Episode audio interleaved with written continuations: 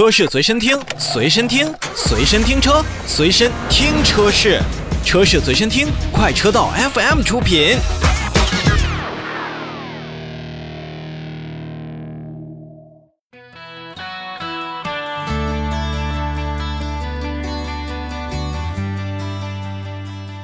我们来看广州车展新上市的车型，这个奥迪 Q5L 的 Sportback 呢，也是正式在广州车展上进行上市了，售价区间呢是四十二点六八万元到四十九点九九万元。这款车型啊，在两个月之前的北京车展上进行了一个首发亮相。那么它对于很多的消费者而言呢，我觉得是 Q5L 的一款衍生品。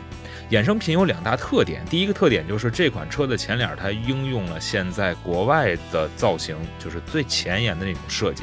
呃，包括前脸啊、头灯啊，也都是最新的设计的风格和样式，而且呢，尾部也是从。车侧吧，我们看上去从 B 柱开始，然后一直到车尾都是向下溜的这样的一种溜背的造型，辨识度还是相对来说比较高的。而且呢，它呃也是在展台上应用了一个我认为是一个青色啊，就是带有青色的一个颜色的设定，还是比较的少见。那同时呢，在内部呢。呃，其实整体并不是特别的大啊，做工呢也是比较不错的。像饰板当中呢，由于展车是高配，它也是采用了碳纤维纹路的一个装饰面板，那整体来讲的话，运动感是还挺强的。